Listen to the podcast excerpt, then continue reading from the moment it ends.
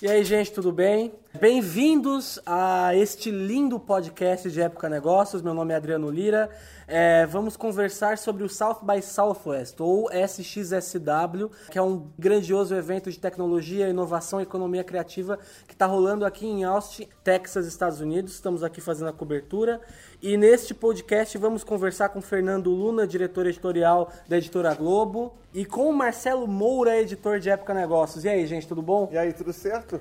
Tudo, tudo lindo, né? A gente está aqui para falar um pouco sobre o que a gente viu nesse primeiro dia de evento. É, passeamos por diferentes trilhas, vimos coisas diferentes e estamos aqui para compartilhar com vocês o conhecimento que adquirimos, que absorvemos hoje. E aí, quem quer começar nessa missão? Vamos no estilo livre que a gente. Acho que a primeira coisa boa é a gente celebrar que a gente sobreviveu ao primeiro dia, né?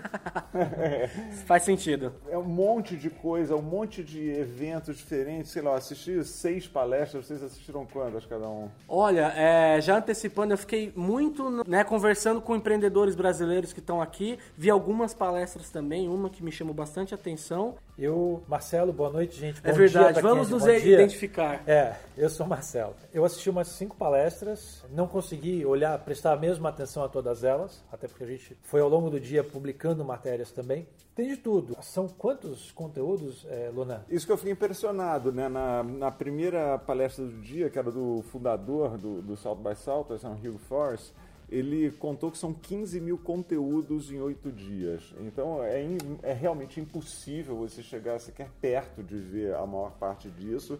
É, rola aquele FOMO clássico, né? Fear of Missing Out, né? Que falam. Rola o É, o- tempo inteiro.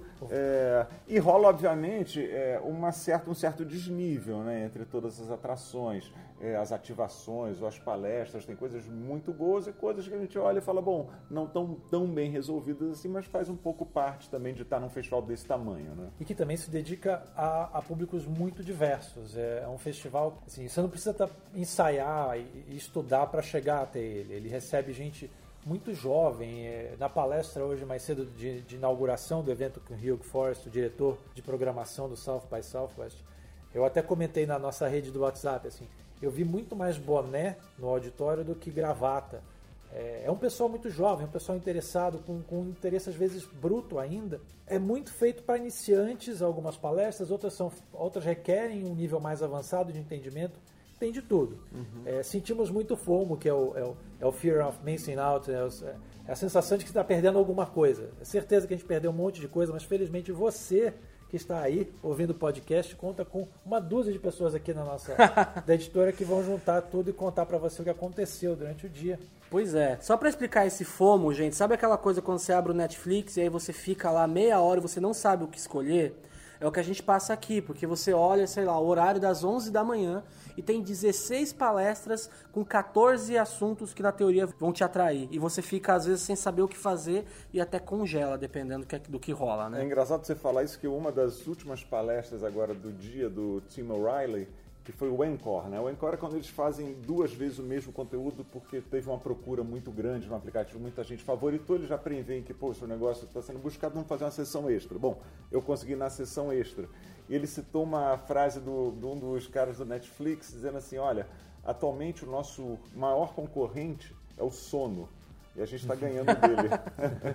Hoje cedo a gente teve a palestra do Hugh Frost, meio que botando a bola em jogo, dizendo qual é a cara desse evento. E ele jogou para a plateia de volta. Ele falou que a, que a cara dessa edição do South by Southwest é a diversidade. Essa é a primeira edição em que a África tem uma casa dedicada a ela. Porque assim como na Copa do Mundo, nas Olimpíadas, a gente viu isso bastante no Brasil recentemente, esse evento ele acontece em uma dezena de hotéis próximos uns dos outros e entre um hotel e outro você costuma ter casas dedicadas a países, onde eles misturam negócios e cultura. E pela primeira vez nessa edição 2018 existe uma casa dedicada à África. É uma pena, eh, por um lado, e por outro lado, dá o tamanho da oportunidade que tem em conhecer o que a África tem a dizer. Ele também ressaltou a presença de políticos importantes de outros países. Ele falou do primeiro-ministro da Irlanda. Exato. Particularmente não me chama tanta atenção assim. Acho que ele estava mais fazendo. Não é exatamente um excluído, né? excluído da Europa, né? Acho que vale meio só isso. Mas continuamos sentindo falta de keynote speakers ali, de palestras do, do como a gente pode chamar assim, de headliners do show, é, que sejam de outros países.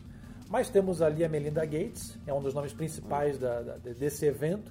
Chamá-la de mulher do, do, Bill Gates é muito pouco, é reduzir demais a carreira e a capacidade dela. Ela, programadora brilhante, que antes de ser mulher do, do, do Bill Gates, ela foi trabalhar na Microsoft. Ela é hoje uma advogada do espaço da mulher na sociedade e vem falar sobre as transformações no espaço de trabalho proporcionadas pela tecnologia. Ela vem falar de mercado de trabalho, mas o discurso dela certamente vai trazer muito do papel da mulher nessa história toda. Temos a presença da África, finalmente.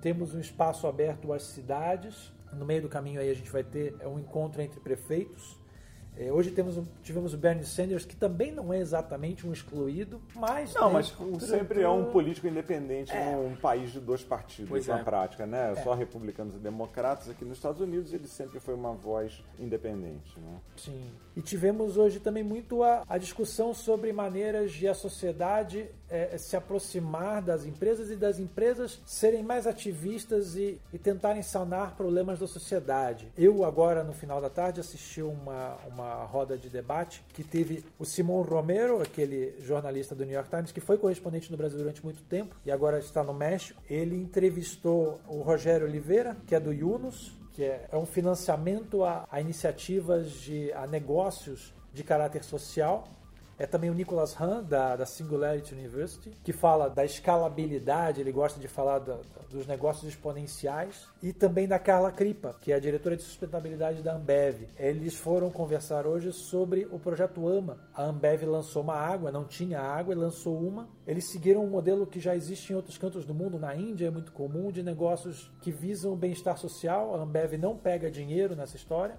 E é uma coisa meio ONG ali, eles quiseram promover o acesso à água a populações que não têm no Nordeste. E muita gente perguntou, assim, parece muito fácil para uma empresa como a Ambev fazer algo de interesse social. Falar, ah, vocês são uma empresa gigante, é fácil vocês pegarem um naquinho disso e promover o bem.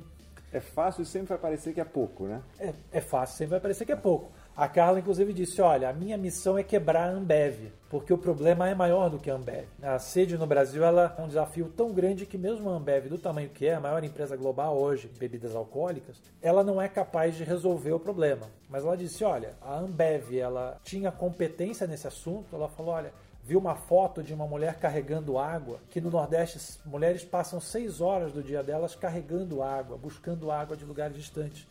Ela falou num certo momento eu vi, a, eu vi a imagem de uma moça carregando água numa garrafa nossa. Ela falou: nós, nós já estamos lá e a gente lida diretamente com água. Então a gente tem uma competência em água e a gente pode se oferecer para tentar diminuir esse problema. Então ela falou: olha, esse, esse negócio ele é um negócio sustentável, não é bondade da Ambev, ela não está perdendo dinheiro com isso. Ela ganha dinheiro e repassa esse dinheiro para as comunidades, mas não perde dinheiro. Por isso, eles chamam isso de não um terceiro setor, mas um setor 2,5 e chamam isso de benemerência 2.0. Ela não é uma doação de dinheiro é, a fundo perdido. Ela, ela é um, um, exemplo multiplicável porque ele não dá prejuízo, ele não dura o bolso do doador. Ele é capaz de ser replicado indefinidamente porque ele se sustenta. Ela falou: olha, é claro que se é uma empresa grande ajuda a facilitar, facilita muita coisa, é, o Lázaro Ramos, por exemplo, contribuiu de graça para essa empresa e para essa causa, mas ser, ser uma grande empresa não resolve o problema. O Rogério Oliveira, do Yunus, falou: é, o Brasil, um país em crise, ele não é um lugar árido para empreendimentos de fundo social. Por um lado falta dinheiro, por outro sobram problemas. Ele falou: olha, o país tão desigual como o Brasil é o cenário perfeito. O Brasil não é exatamente um país pobre, ele é um país desigual. Sendo ele desigual, você tem problema de um lado e dinheiro para solução do outro. Então ele disse que o Brasil, você empreendedor que quer fazer alguma coisa, ele disse: olha, o Brasil é um lugar especialmente bom para isso. Outra coisa que ele falou: quando você resolve fazer um negócio sem fim lucrativo, você trabalha numa área desmilitarizada. você trabalha com. Você consegue colaboradores com muito mais facilidade. É engraçado você falar da água da Ambev, que uma outra palestra de hoje foi do Bruce Mal, aquele uh, designer canadense que ficou maior do que o design, né? Um cara que virou um design da, da vida, né? Como resolver problemas que são tão variados quanto a cidade de Meca, como é que faz para essa cidade, que é uma cidade que existe há tanto tempo, que é uma rota de peregrinação muito importante para uma das principais religiões do mundo, não mata esmagada, não mate esmagada 200, 300 pessoas a cada é, peregrinação. Como é que você redesenha a cidade faz um plano para ela funcionar assim? E, e ele estava falando que ele, quando era moleque, apesar de ter crescido no, no Canadá, ele morava numa região rural. Então ele ia pegar água todo dia num poço e levava para casa dele, como essa mulher que você descreveu aí, que alguém falou na, na palestra da Ambev. Isso para ele deu uma perspectiva diferente de que o design só funciona se for um design para melhorar a vida das pessoas. Como é que você faz o design de verdade transformar a vida das pessoas? É um design pensado de maneira tão ampla quanto você repensar é, uma cidade inteira, ou repensar a relação entre as pessoas e o planeta tem uma coisa que eu acho emblemática daqui, nessa nossa. Aqui é, é tipo uma mesa redonda, né? De futebol, só que aplicado ao by salto. Eu acho que talvez isso pudesse ser esse o nosso compromisso. É, é assim. é literalmente uma mesa redonda, é uma vocês mesa vendo aí, mas é. de verdade, é, um pouco com aquela lógica é, desorganizada da mesa redonda, mas que acaba indo para algum lugar, a gente vai tentar chegar lá. É, ele falando sobre essa grandiosidade, né? Todo mundo aqui tem esses projetos. Eu quero um projeto que quebre a Ambev, que é o problema que a Ambev, que não resolver os problemas do mundo. Não. O mundo é pouco, eu quero ir para Marte.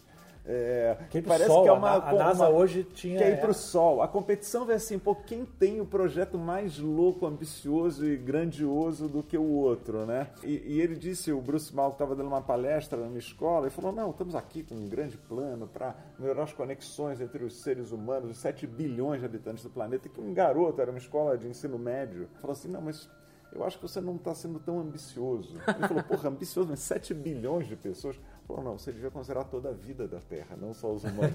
Ele falou, realmente, ele estava completamente certo. mas você falou que não tem, só tem americano, tem canadense, né? Tem canadense. E tinha uma belga também, né? A, a terapeuta de casais era belga, né? Como é que é o nome Como dela? Assim, terapia Esther... de casais no South by Southwest. Esther Perel. Esther Perel. Tô eu achei muito emblemático assim que num lugar em que se fala tanto de machine learning, de inteligência artificial, de VR, dessas coisas incríveis e disruptivas da tecnologia, a palestra que eu vi mais cheia hoje foi sobre afeto, amor e a mudança nas relações entre as pessoas. Isso quer dizer muito, né? Todo nerd precisa de carinho, né, cara? Todo geek precisa de um abraço gostoso. E no final, a gente quer mesmo é dormir de conchinha segunda-feira à noite. Tava lotada a palestra. É, e eu não sei se. Alguém mais aqui viu essa hoje? Não? Poxa, infelizmente não. Você não viu? Você estava trabalhando mesmo, né? Não diria. É, sim, mas também meu relacionamento vai bem, obrigado. Mas de qualquer forma. Beijo, é... esposa. Mas é isso, é, é bastante irônico, né? A gente fala de chegar no sol mas ao mesmo tempo a gente quer dormir Tem de conchinha. resolver, não adianta ir para o sol se vai todo mundo infeliz aqui embaixo. Não vou conseguir nem pensar nesse assunto, vai estar todo mundo preocupado se recebeu a mensagem, se leram a mensagem e não responderam. Aceitação uma... social. Mas eu achei interessante porque também revelou um pouco do método assim, dos palestrantes. Ela é uma mega celebridade né, é, é, aqui nos Estados Unidos. O TED Talk dela talvez seja um dos mais assistidos de todos os tempos. Mas eu achei a fala principal dela, que levou ali uns 40 minutos, um pouco aquela pontificação já um tanto quanto gasta assim, difundida sobre a transformação nas relações, sobre como o amor romântico estragou um pouco a nossa visão do que deve ser um relacionamento. Foi um pouco mais daquele, claro, uma mulher esclarecidíssima, mas com um discurso que já está mais compartilhado eu achei que a coisa ganhou força quando ela abriu para a plateia fazer perguntas e se formou logo uma fila de umas 50 pessoas para fazer perguntas muitas vezes muito pessoais sobre relacionamento diante ali de uma plateia. Foi no maior auditório, que deve ser um auditório porque umas 2.500 pessoas, 3.000 pessoas, é gigantesco o auditório. É, e as pessoas ali fazendo umas perguntas que davam uma força, um poder para aquele negócio, que ali eu vi, puta, isso funcionou. Na verdade, eu devia ter falado cinco minutos e os outros 50 teria sido respondendo perguntas que trazem esse assunto para o mundo real e para isso que, que faz sentido e que tem essa carência tão gigantesca hoje. Né? Pois é, casos de família direto do South by Southwest.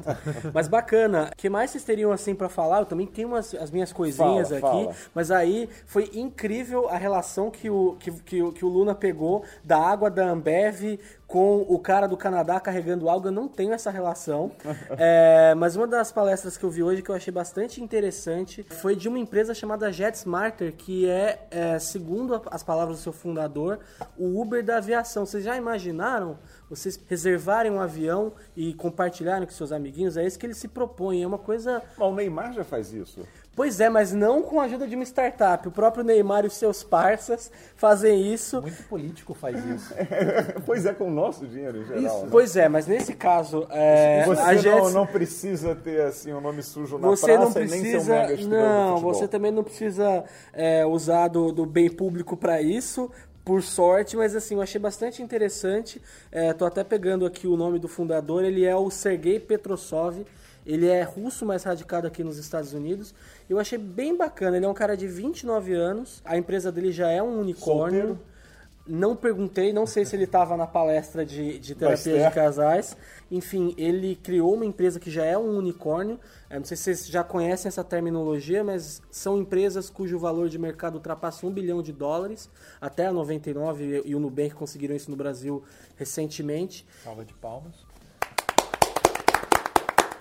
E a empresa dele é bacana porque criou uma solução, assim como Uber, Airbnb e todas essas empresas da economia do compartilhamento. Ele não tem nenhum avião, ele não tem nenhuma aeromoça, ele não tem pilotos, mas mesmo assim ele conseguiu ganhar dinheiro nesse mercado. E ele estava falando sobre isso, eu achei bastante interessante, até uma solução que, que caberia para o nosso mercado. Ele falou muito de pessoas que desejariam e precisariam fazer rotas que nem sempre a aviação comercial cobre algo que no Brasil é bastante comum, é um problema latente para as pessoas. Você não consegue ir de Porto Alegre a Manaus, por exemplo, que são cidades relevantes. Fiz essa pesquisa. E uma solução como essa caberia. Ele não citou o Brasil, infelizmente, nos planos, mas achei interessante. Posso continuar o meu monólogo ou vocês Não, querem falar gente- alguma coisa podia falar sobre de um isso? negócio, eu não sei se vocês sentiram também, que é a síndrome do a palestra do lado foi muito melhor que a sua. Vocês sentiram um pouco isso não?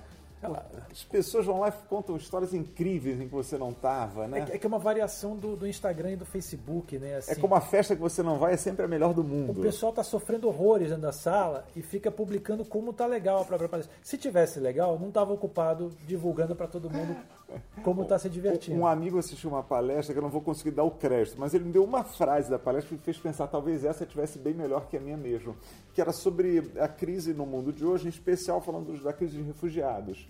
E teria dito lá o palestrante ou a palestrante dessa palestra ao lado. Foi logo depois do Rio Forest. Eu essa. tava- Foi eu essa? tava Vocês estavam lá? Era Josefine o nome dela, uma Josefine. francesa. E tava boa mesmo? Olha, tava bacana. É, agora eu vou ter que confessar pra vocês que eu tive que deixar no meio pra fazer outra Meu, coisa. olha, ele não viu, ele não viu nenhuma palestra no Salto by Salto, só veio trabalhar, apurar, conversar. É um exemplo de funcionário. Agradeço, agradeço, Luna.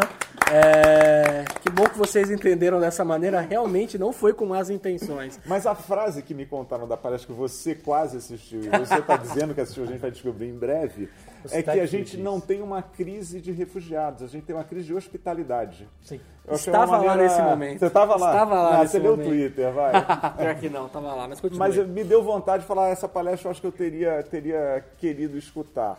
Eu eu estava nessa hora assistindo a da Carla Buzazzi, que é uma das figuras ali do, do WGSN, né? que é aquela consultoria de tendências, que foi uma palestra interessante, um pouco nessa lógica do next trend, que dá uma certa preguiça às vezes, né? de nossa, qual vai ser a novidadezinha da semana? Ela tenta colocar num contexto um pouco maior, olha, não é só sobre a cor da próxima estação, isso é um pouco ridículo, embora seja importante para muitas indústrias, mas é como tentar entender movimentos grandes assim de transformação de comportamento e ela elencou três do que ela chama lá de mega tendências, né? As novas maiorias, e aí ela deu um, um dado que eu achei interessante, que é caucasianos vão ser, não vão ser mais a maioria da população nos Estados Unidos dentro de alguns anos, então a gente vai ter é, um, um cenário se transformando muito em- por causa disso. A ascensão do 5G, né, para a gente que está acostumado lá com as nossas redes no Brasil, que são 4G, mas na verdade parece ser 3G e meio no máximo, né? Falou, o 5G vai deixar a experiência de todo mundo muito, muito mais radical e transformadora. É meio como tá com o Wi-Fi permanente. O né? Wi-Fi permanente, é isso. E o- a economia do compartilhamento, que ela acho que é outra tendência gigantesca que muda completamente a lógica de produção e de consumo. Ela acho que essas três coisas vão vir para chegar. O problema é que junto disso vem aquela conversa, ah, e o preto mate é tendência para a próxima geração. Você fala, porra, tá bom, então tá, vamos lá no preto mate todo mundo. Aquele preto sem brilho, né? Preto sem brilho, preto fosco. Também conhecido no preto fosco. Também tem esse fenômeno de tudo em inglês aqui, né? Onde você vai? Eu vou pro Convention Center. Pois é, pois é. Tem um meetup É, às tem um quatro meetup. horas. É, é walking distance pra lá? Pois é, walk, mas tudo aqui é quase walking dis- distance em, em Austin, pelo menos aqui na região do, do, do evento, né? Que é uma cidade, vamos admitir aqui, jeca, né? É Assim, ah, como urbanismo, né? Uma cidade sem encantos, né, cara? Uma cidade daquelas cidades médias americanas, não é uma cidade tão pequena, uma cidade com um milhão de habitantes, é, mas sem nenhuma graça. Aquela arquitetura insossa, não tem o charme de algumas cidadezinhas pequenininhas, até menores, que são mais interessantes, assim como o desenho urbano, a arquitetura, ou mesmo a maneira como a cultura local, né? como, sei lá, Portland ou Boulder, ou outras cidades que são até bem menores que essa. Mas só para tentar contextualizar onde a gente está aqui, né? que tem uma, essa injeção né, de criatividade num lugar que eu acho que o resto do ano deve ser uma desgraça, né? isso aqui me parece. Olha, a gente tem até é, tem uma demonstração disso.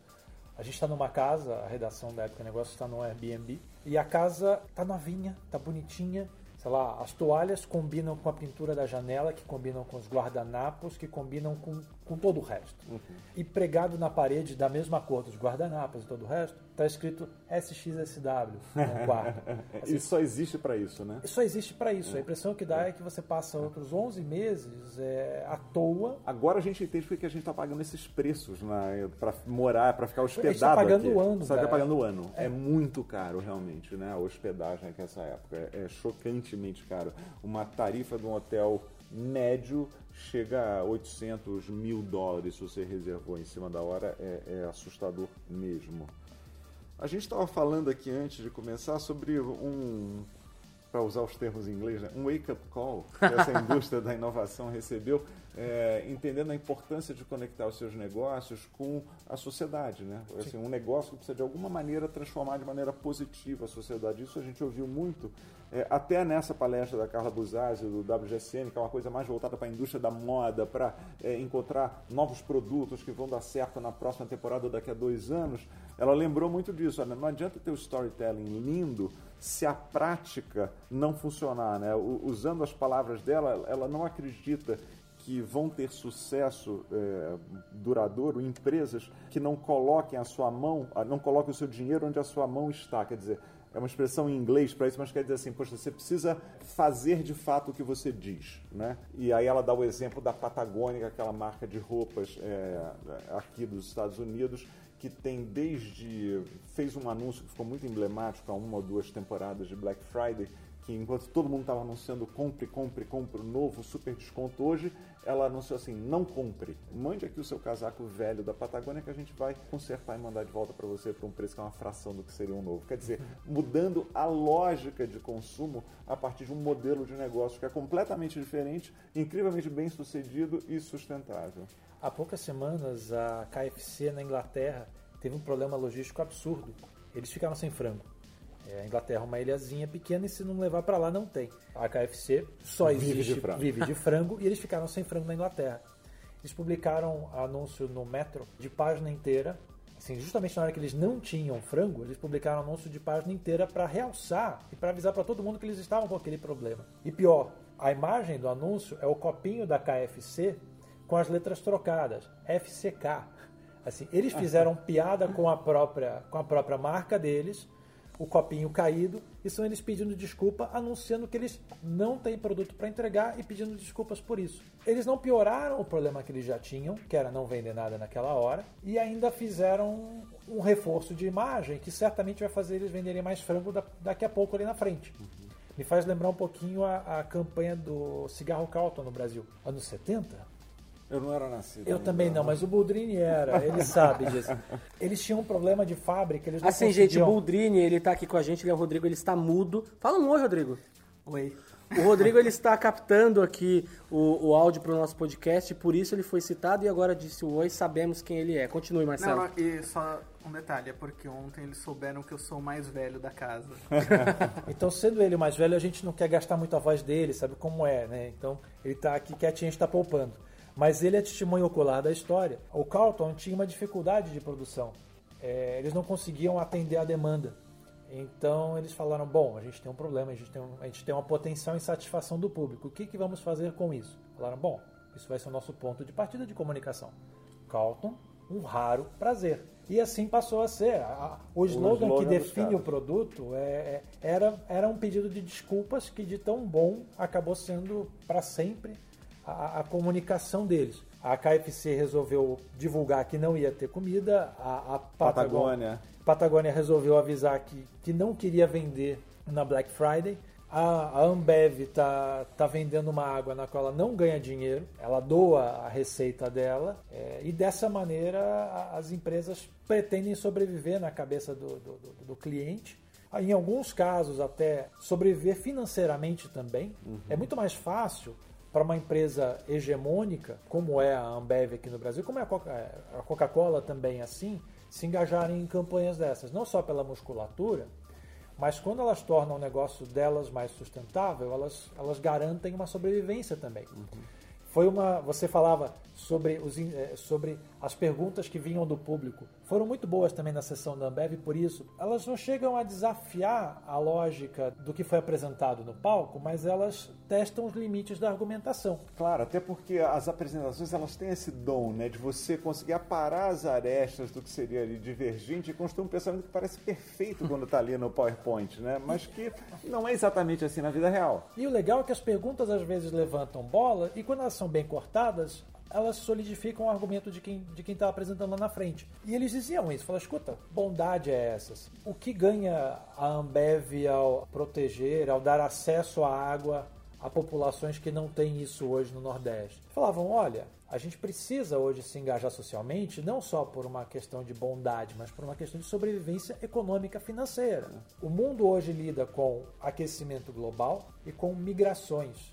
São duas enormes instabilidades criadas a- ao mercado. Então, na hora em que você começa a ter grandes crises hídricas, você essa- esse problema acaba batendo nos grandes consumidores de água. Caso da Coca-Cola, caso da Ambev, dois grandes apoiadores hoje da- da- do uso sustentável da água, da preservação dos mananciais no Brasil e não só no Brasil, mas enfim, na nossa realidade, Coca-Cola e, e Ambev, de maneiras diferentes, são hoje os grandes patrocinadores do uso responsável da água. E para mim realmente não incomoda que a causa não seja exatamente que as pessoas sejam franciscanas, Não, né? Desde que a solução, o efeito seja positivo, tudo bem. Sim, outro dia, outro dia é, alguém reclamava que um certo presidente da República, que era vice-presidente da República, que virou presidente da República, estava agindo politicamente ao fazer uma intervenção militar no Rio, sem entrar no mérito de boa ou ruim a, a, a intervenção militar. Aqui ainda é um podcast da Época Negócios. Parece muito inocente você falar, ele está agindo politicamente. Evidente que ele está agindo politicamente, ele é um político. Evidente que empresas estão agindo estrategicamente, Pois são empresas. pois são empresas.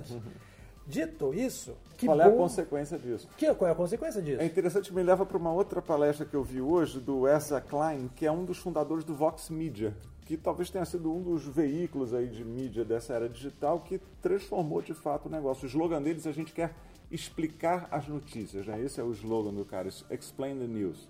E, e ele estava falando do problema que acontece quando a estrutura inteira impede que a coisa melhore.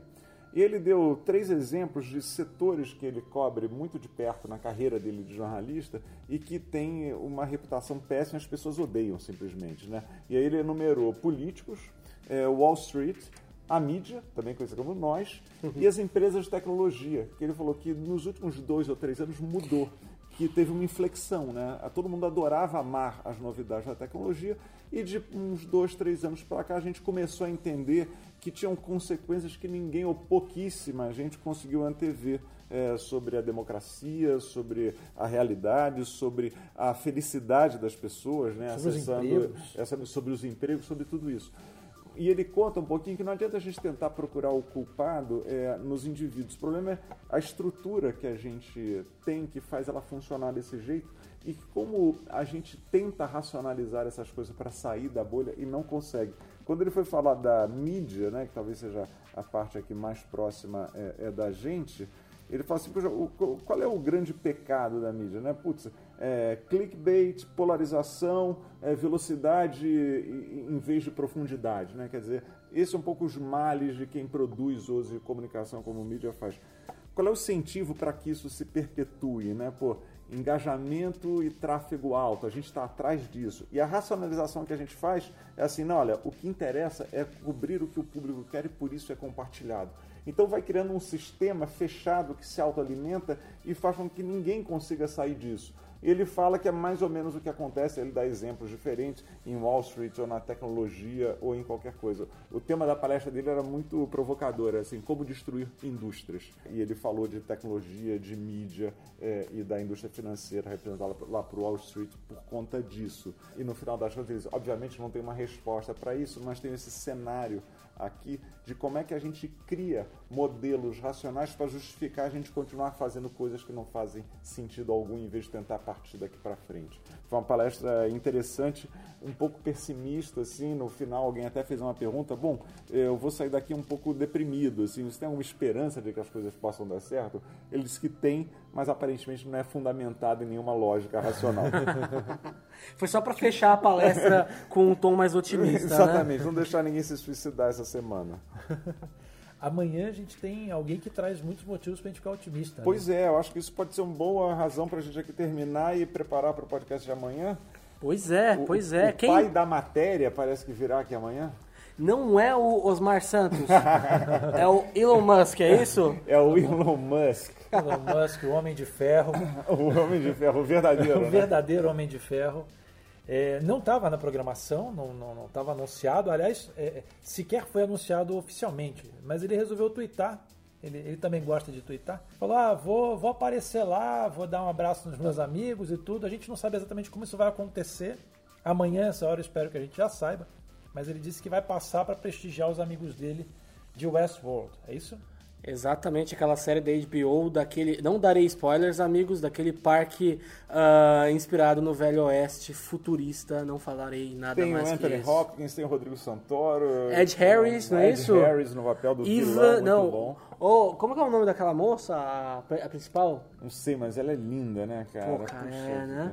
Ivan, Ivan Rachel Não, não é essa, não. Travou aqui, pessoal. Não, a gente faz o seguinte, a gente vai dar um Google, depois a gente edita para parecer que a gente sabia. Perfeito. Ou não, né? Mas, teoricamente, ele vem, o, o Elon Musk vem nessa palestra desse casal de amigos dele, que estava programado, sim, para falar aqui, e ele tweetou hoje, olha, vou aparecer amanhã aí durante é, a, a fala dos meus amigos a gente está imaginando aqui que ele não vai conseguir escapar de Austin sem falar alguma coisa publicamente, já que se transformou talvez na principal figura da inovação. Né? Eu ouvi hoje em alguma mesa é, o palestrante dizer que o Elon Musk ser o símbolo do novo empreendedor, do empreendedor do século XXI.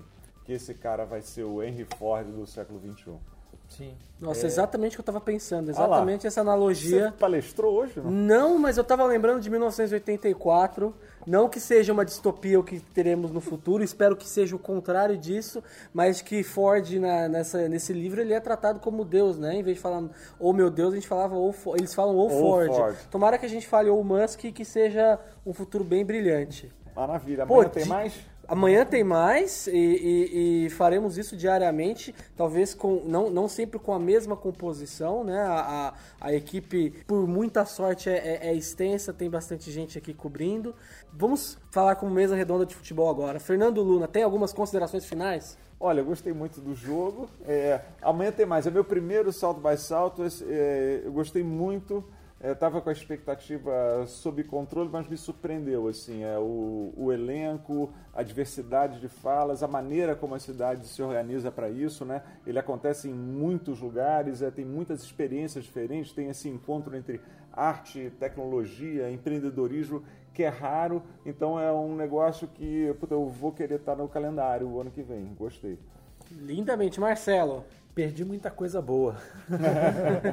Mas gostei muito do que assisti. Gente, obrigado pela audiência, para vocês que chegaram até aqui, acredito fortemente que foram muitos. Que fique tudo bem com vocês, uma boa noite um bom dia para quem estiver assistindo isso é, de manhã ou de tarde. E espere que voltaremos com mais podcasts do South by Southwest, tá bom? Tchau!